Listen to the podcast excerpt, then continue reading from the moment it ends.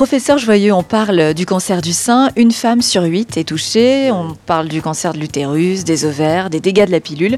Est-ce que euh, finalement, être une femme, c'est vivre dangereusement aujourd'hui? Oui, si, euh, si on n'est pas écolo. Mais attention, ce n'est pas une écologie au sens politique du terme au sens des lapins et, de la verdure. C'est une écologie au sens de l'humain, si vous voulez. je crois que je, passe beaucoup dans les écoles. Je vous donne un exemple. Hein. Vous demandez à une jeune fille de 13-14 ans de vous dessiner un sexe masculin. Vous le dessinez parfaitement. Bon, c'est bien. Non. Demandez-moi, demandez-lui de vous dessiner un sexe féminin. C'est cata. Bon, c'est quand même pas normal que, un, sur le plan de l'anatomie, ces jeunes filles ne sachent pas comment ça c'est organisé, d'une part. Donc moi, je leur dis, bah, l'un est l'inverse de l'autre. Alors vous avez qu'à dessiner l'inverse. Alors vous dites l'inverse, comment je fais? Bon. Et deuxièmement, ils ne savent pas comment ça fonctionne. c'est génial. Mais si vous, les femmes, vous étiez conscientes de comment il fonctionne votre corps, un, vous éduquerez vos mecs, c'est-à-dire que vous nous mettriez, attends, je vais t'expliquer comment ça marche, parce que je, vais vous faire quelques, euh, comment dire, euh, quelques réflexions qui sont à la fois amusantes mais qui ont de la profondeur. Euh, je vais vous donner deux, exemples. Dans le domaine de l'amour et de la sexualité, où il y a hommes et femmes, eh bien, euh, je, vais très, un, peu caricaturalement le présenter. Les femmes, en général, je les appelle des Michelines.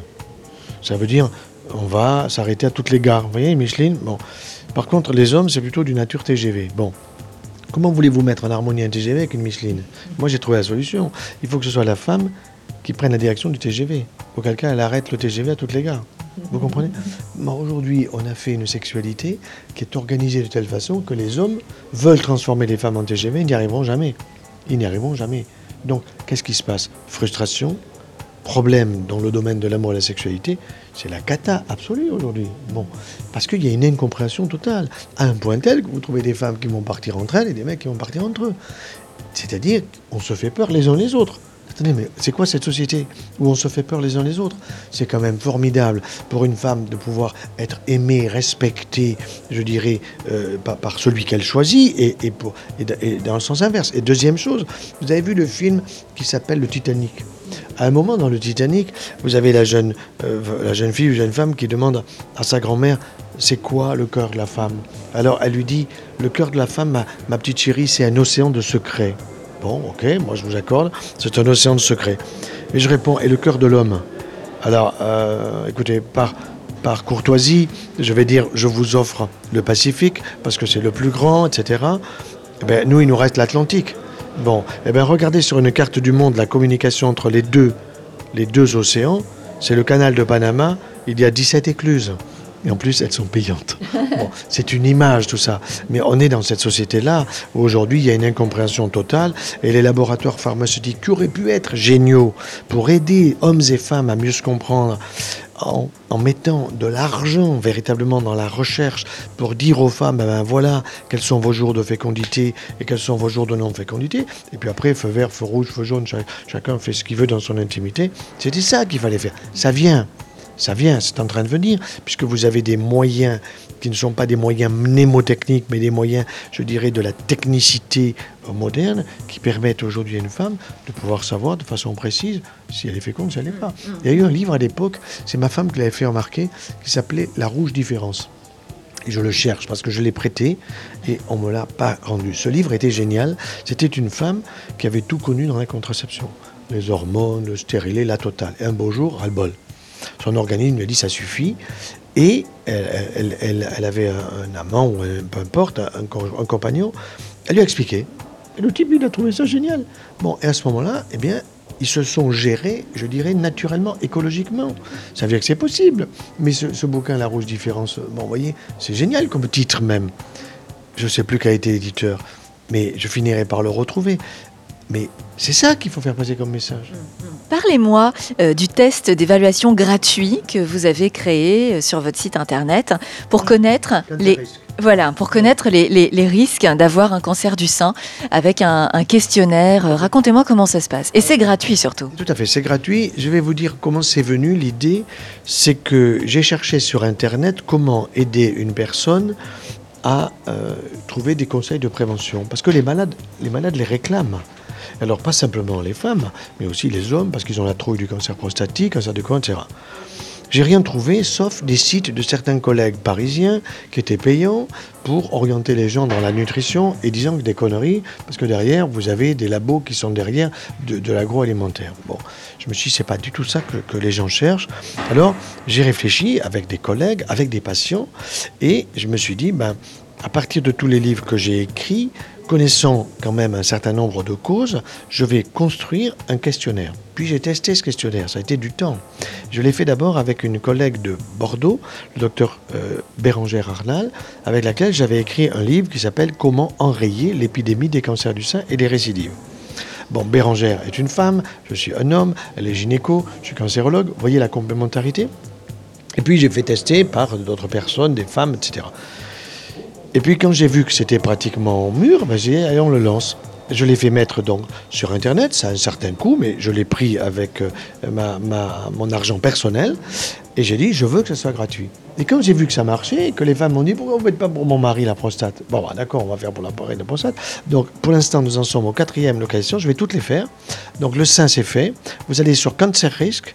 Vous ouvrez, vous allez voir homme-femme, et puis vous avez à peu près 7 à 8 minutes, disons maximum 10 minutes, pour remplir tranquillement votre questionnaire.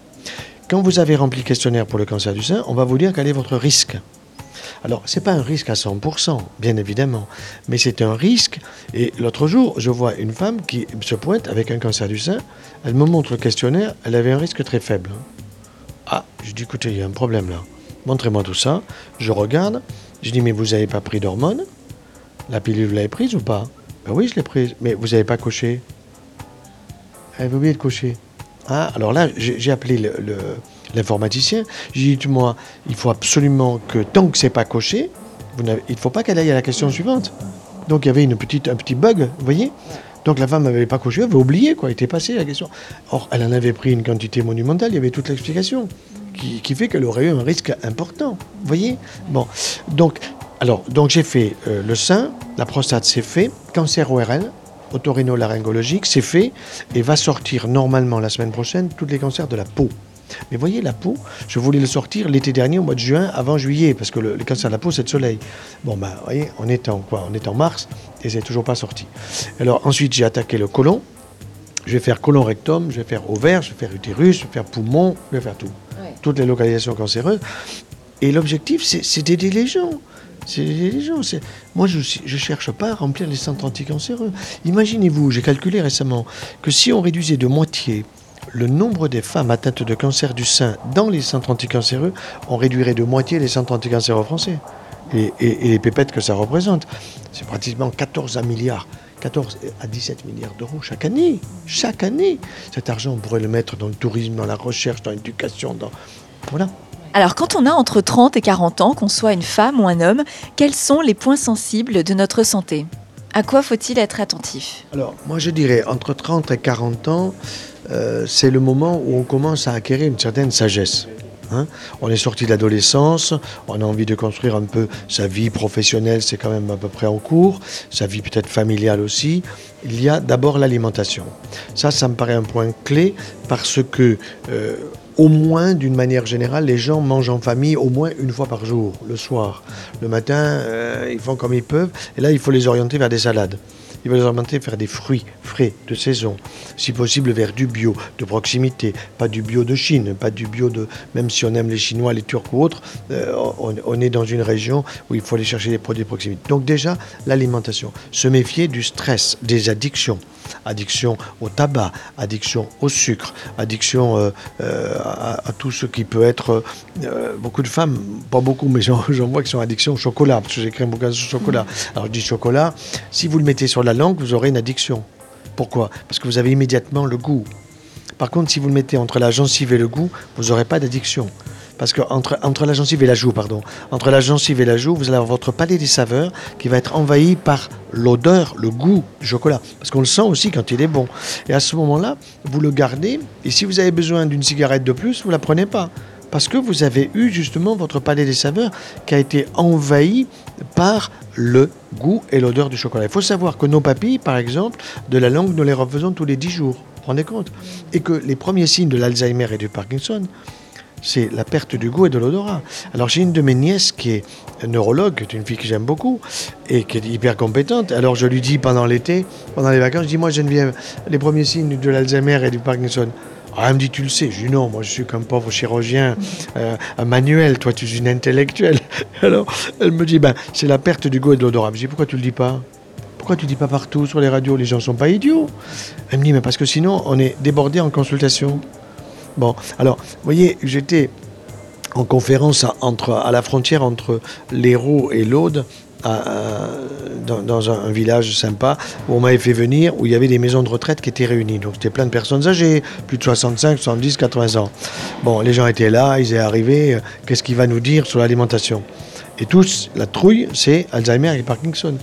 Je leur ai expliqué tout ça, comment il fallait mieux s'alimenter, comment il fallait manger des fruits, comment il fallait les mastiquer, les goûter, le goût, l'odorat. L'odorat, nous le refaisons tous les trois mois. Les papilles, tous les dix jours. Et le lendemain, le lendemain, dimanche, la directrice m'appelle pour me remercier. Il faisait beau. Elle me dit, vous savez où ils sont tous les vieux? Ils sont dans la garrigue à genoux en train de renifler le thym et le romarin. ah ben, je dis, ça va, ils ont compris. Oui, ils ont compris. Ils stimulent leur odorat. Voilà. Donc ça, c'est des notions qui sont simples, mais qui devraient passer à la télé. C'est pour ça que moi je me dis, on devrait faire passer des messages comme ça après les nouvelles de 20h, 20h30, à la place de Darty ou des publicités dont on n'a rien à foutre. Alors vous préconisez en revanche de freiner les laitages. En quoi est-ce dangereux pour notre santé Ça c'est un sujet aussi qui est un sujet passionnant. Figurez-vous que euh, votre grand-mère, hein, vous, êtes, vous êtes jeune, très jeune, donc moi c'était ma mère, votre grand-mère elle faisait bouillir le lait. Pourquoi? Parce que, un, on ne voulait pas passer à l'enfant la tuberculose bovine, et parce que, deux, on se disait, hein, on, a un produit de qualité, la vache fait pas bouillir le lait pour son veau, mais nous, c'est les humains, puis on a la crème épaisse, et la crème épaisse, on fait des bonnes choses, on fait des gâteaux, on fait ci, on fait ça. Bon, c'était très bien. Mais depuis à peu près les années, disons, 60-65, le lait a été conservé par l'industrie agroalimentaire sous forme de ultra haute température. Ça s'appelle UHT. 24 milliards de litres de lait en France tous les ans. Ces 24 milliards, vous en avez 98% qui passent à ultra haute température pour conservation. C'est génial. Pourquoi? Ça coûte pas très cher.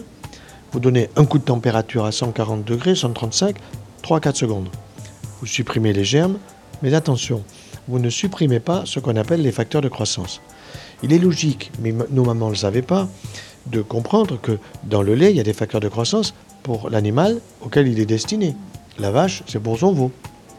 La chèvre pour son chevreau. La brebis pour son agneau. La maman pour son bébé humain. Bien. Dans le lait d'une maman, pour un enfant humain, vous avez sept facteurs neurotrophiques. Sept. On les connaît. On en connaît les formules chimiques. Et je cherche à les connaître au sens de les isoler. Je veux dire pourquoi? Parce que ces sept facteurs neurotrophiques, ils sont destinés à construire le cerveau de cet enfant qui, à l'âge de 1 an, il court. Il commence à courir, il commence à parler, il reconnaît les couleurs, il est intelligent, parce que ces facteurs neurotrophiques construisent son cerveau, système nerveux central, et son système nerveux périphérique, il est adroit. Il attrape le verre, il attrape la cuillère, etc. Bien. Par contre, dans le lait de la vache pour son petit qui s'appelle le veau, vous n'avez pas des facteurs pour le cerveau du veau. Il est aussi con un an après quand il est né. Par contre, vous avez trois facteurs de croissance qui sont formidablement utiles pour la construction du corps de cet animal. L'animal, qui est le veau, va prendre 365 kilos en une année, un kilo par jour, grâce au lait de sa mère. Mais on ne lui donne plus le lait de sa mère. Il est pour nous il est pour nous. Or, les trois facteurs de croissance, on les connaît bien. Épidermal growth factor, facteur de croissance de l'épiderme, la peau, la périphérie d'animal. Deuxièmement, vous avez insuline growth factor, le facteur de croissance insulinique. Ça fait penser pancréas. C'est, si vous voulez, je simplifie le tube digestif, l'intérieur de l'animal. Trois, transforming growth factor, c'est-à-dire ce qui transforme l'animal. Ça veut dire les muscles, les tendons, les articulations, le squelette de cet animal. Bien. Eh bien, l'animal va se construire. Mais quand nous, humains, nous, consommons ces produits-là, mais ils vont me stimuler mes articulations qui ne l'ont pas besoin. Ils vont me stimuler ma peau dont il n'y a pas besoin. Or, vous avez quatre fois trop de calcium dans le lait de la vache pour moi, humain. C'est-à-dire que vous avez quatre fois plus de calcium dans le lait de la vache que dans le lait d'une maman pour son bébé. Parce que le bébé, il en a assez. Et, il ne construit pas un squelette de veau. Bon, donc, la publicité de, l'industrie euh, des produits laitiers est très maligne. Du calcium à fond pour pas finir en poussière. D'abord, tous on finira en poussière, premier point. Deuxièmement, les femmes les plus ostéoporotiques qui manquent de calcium sont celles qui se gavent de produits laitiers toute la journée. On les leur prescrirait par les oreilles, par les trous de nez, même en suppositoire, tellement il faut en consommer. Il y a des abus un produit laitier par jour suffit, un seul, mais d'un petit animal. Moi, je ne veux pas prendre des facteurs de croissance des grands animaux. Je n'en veux pas. Donc on privilégie plutôt la chèvre, un brebis. La brebis. Mais attention, dans la chèvre, il faut être sûr de celui qui vous fabrique votre fromage de chèvre. La bûche, par exemple. Ils vous mettent pure chèvre dessus, vous avez 25% de lait de vache. Vous faites avoir. Il faut prendre les petits, vous savez, je sais pas, peu importe la marque. Mais les petits, vous coupez en quatre, vous en prenez un quart. Et comme c'est bon, vous le gardez en bouche vous le mastiquez bien parce que c'est un peu dur, pâte dure, et vous prenez un petit ballon de vin rouge après ça, ou de vin blanc ou rosé, peu importe. C'est un plaisir. Et quand vous êtes rassasié par le goût, vous ne vous gavez pas. Les, vous savez, je dis souvent les fromages des chèvres, des, vaches qui pleurent et qui rigolent, ou le fromage blanc. Les, les, dames vous disent Ah, docteur, moi je prends du fromage blanc à 0%. Je me pense, je le vois dans ses fesses. Et, beaucoup de femmes aujourd'hui, ça, il faudrait faire passer le message avec délicatesse, bien sûr. Mais c'est là que ça se passe. Le stockage du sucre lactose se fait sous forme de gras. Il faut expliquer ça aux gens. Comment on transforme le sucre en gras? Eh bien, c'est le foie gras.